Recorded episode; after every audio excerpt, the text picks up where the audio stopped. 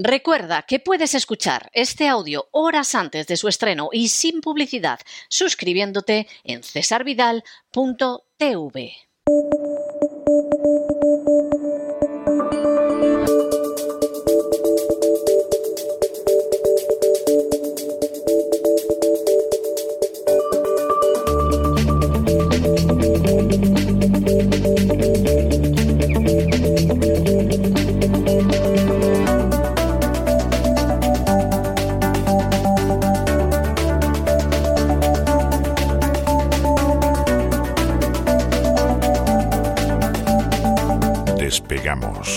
Con Lorenzo Ramírez. Corremos raudos y veloces hacia nuestro avión, atravesamos el umbral, nos tiramos en plancha sobre los asientos, nos abrochamos los cinturones, despegamos y nos vamos elevando por los aires hasta alcanzar nuestra altura y nuestra velocidad de crucero. A mi lado, don Lorenzo Ramírez, para esta versión abreviada que tenemos todos los viernes en La Voz para adelantar lo que va a ser el gran reseteo. Muy buenas noches, don Lorenzo. ¿Por dónde va a ir ese gran reseteo del fin de semana? ¿Qué tal? Muy buenas noches, don César. Aquí estamos, un viernes más para hacer ese avance del gran reseteo. Un gran reseteo en el que ya hemos ido un poco planteando las líneas básicas del programa que vamos a hacer en el día de mañana en cesarvidal.televisión, cesarvidal.tv, programa para suscriptores del canal programa que se puede ver a través de nuestra aplicación para dispositivos móviles, también para televisores, Amazon Fire TV, etcétera, etcétera, etcétera. Una aplicación que la verdad no lo suelo comentar, pero felicitamos desde aquí a Don Isaac porque la, aplicación va de miedo y de hecho, pues bueno, tiene eh, muchos comentarios eh, favorables, tanto en Google Play como en Apple Store. Y vamos a hablar de esos Pentagon Leaks, de esos papeles del Pentágono. Ya ha habido muchos papeles del Pentágono, ¿verdad? A lo largo de la historia. Hay unos que son los, famosísimos de la guerra de Vietnam, pero, pero estos son interesantes, sí. estos en principio alguno pensaba que eran sobre la guerra de Ucrania, pero tienen, tienen mucha más miga que todo eso. La verdad es que el que haya intentado seguir en tiempo real todo lo que ha sucedido en los últimos días habrá vuelto loco. Eh, y además doy fe porque es algo que, que, desde el primer día, pues yo ya sabía que íbamos a hablar de esto el sábado porque iba a tener muchos vericuetos, iba a tener muchos puntos oscuros. Se nos dice una cosa, se nos estaba exponiendo desde el principio una información que era propaganda, propaganda lanzada por el New York Times.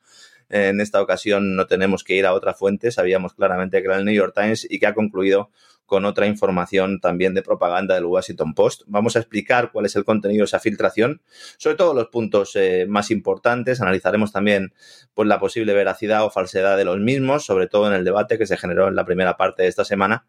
Digo en la primera parte porque la segunda ha estado determinada claramente por la detención de un muchacho el señor Teixeira, que ni es árbitro de fútbol ni es gallego, sino que es un joven norteamericano, eh, ya se está empezando a plantear en algunos medios de comunicación que era demasiado patriota, porque es que no se puede ser patriota en este mundo, don César, porque si uno es patriota... No.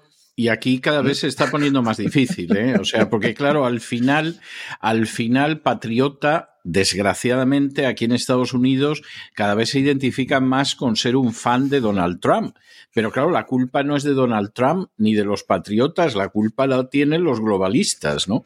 Que, que de patriotas no tienen nada, esa es la realidad me temo que finalmente pues eh, acabará teniendo la culpa Donald Trump de todo esto, por lo menos para los grandes medios de comunicación. Solo hay que ver, estoy viendo ahora mismo, según estoy hablando con usted, la portada en internet del Washington Post. Eh, es lamentable, de verdad, que se esté haciendo esto, con independencia de que el muchacho, muchacho que es un soldado, del que vamos a hablar mañana, sea más o menos responsable de lo que ha ocurrido.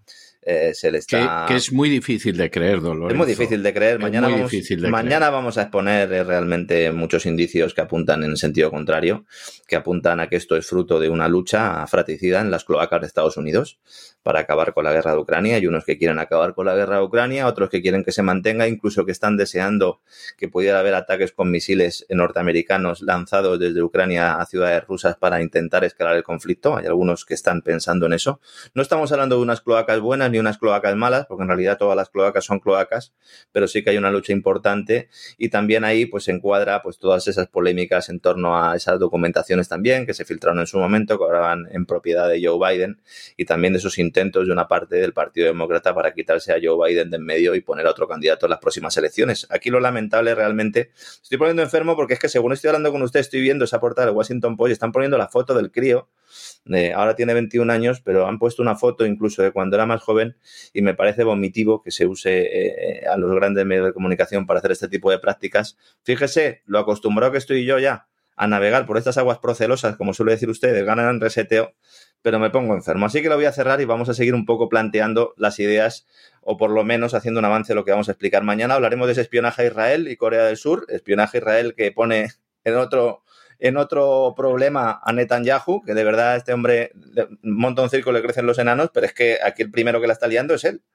eh, con las declaraciones que ha hecho, ¿no? De hecho, en esas filtraciones aparece documentación que prueba que estaría dispuesto a enviar armas a Ucrania. Él ahora se ha hecho el ofendido. Hace un mes él decía que iba a mandar armas a Ucrania. Es decir, tampoco es algo tan relevante. Quizás sí lo sea más eh, esa participación del Mossad en algunas de las protestas. Analizaremos mañana esos documentos. Los vamos a ver, vamos a ver buena parte de esos documentos, no todos, porque los documentos son alrededor de 100 informes eh, completos eh, que se habrían eh, filtrado a través de, de, bueno, pues de una serie de foros. También hablaremos mañana un poco de todo eso, analizando cuál ha sido el origen. Hablaremos también de la influencia de la red Ekelon en todo esto, de esos Five Eyes, de esos cinco ojos, de esa alianza que está por encima de la, de la OTAN y que en realidad pues son los que están manejando realmente los hilos ¿no? de la inteligencia internacional. Hablaremos del espionaje a Zelensky, también de nueva eh, nuevo escándalo de corrupción, usted lo citaba en el editorial de hoy, eh, que afecta directamente a Zelensky y a su grupito. Han estado robando dinero y han estado eh, básicamente pues utilizando parte de ese gasto militar y también el destinado a combustible para cobrar comisiones y para hacer reventa de armamento. El director de la CIA lo sabía, se lo dijo a Zelensky en enero.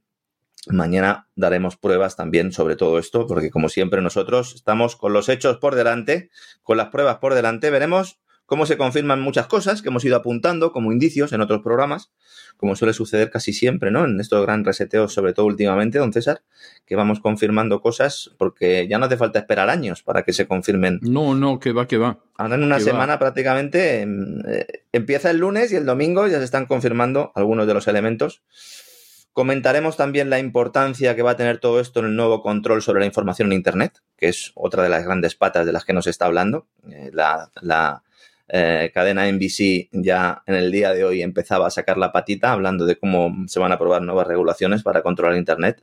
Ya sabe usted, don César, que esta gente no da puntada sin hilo. Y bueno, pues eh, haremos al final una reflexión sobre cuál es la verdadera intención de estas filtraciones y la implicación que puede tener también en el escenario geopolítico de los próximos meses e incluso años, don César. Yo creo que va a ser un programa entretenido, un programa en el que vamos a hablar de geopolítica, vamos a hablar de espionaje, vamos a hablar de grandes empresas, también de operaciones de falsa bandera y bueno, pues yo creo que, que le gustará a nuestros amigos. Bueno, yo no tengo ninguna duda, es uno de esos programas que usted suele calificar de para los muy cafeteros. Bueno, verdaderamente. para los pata negra, ¿no? Este, este va a ser para que les salga el café por las orejas, a borbotones, por lo que acaba usted de contar. De manera que nos encontramos este fin de semana en el gran reseteo, que promete ser una semana más espectacular y superarse como hace todas las semanas. Un abrazo muy fuerte y hasta este fin de semana, don Lorenzo. Muchas gracias don César. Hasta mañana.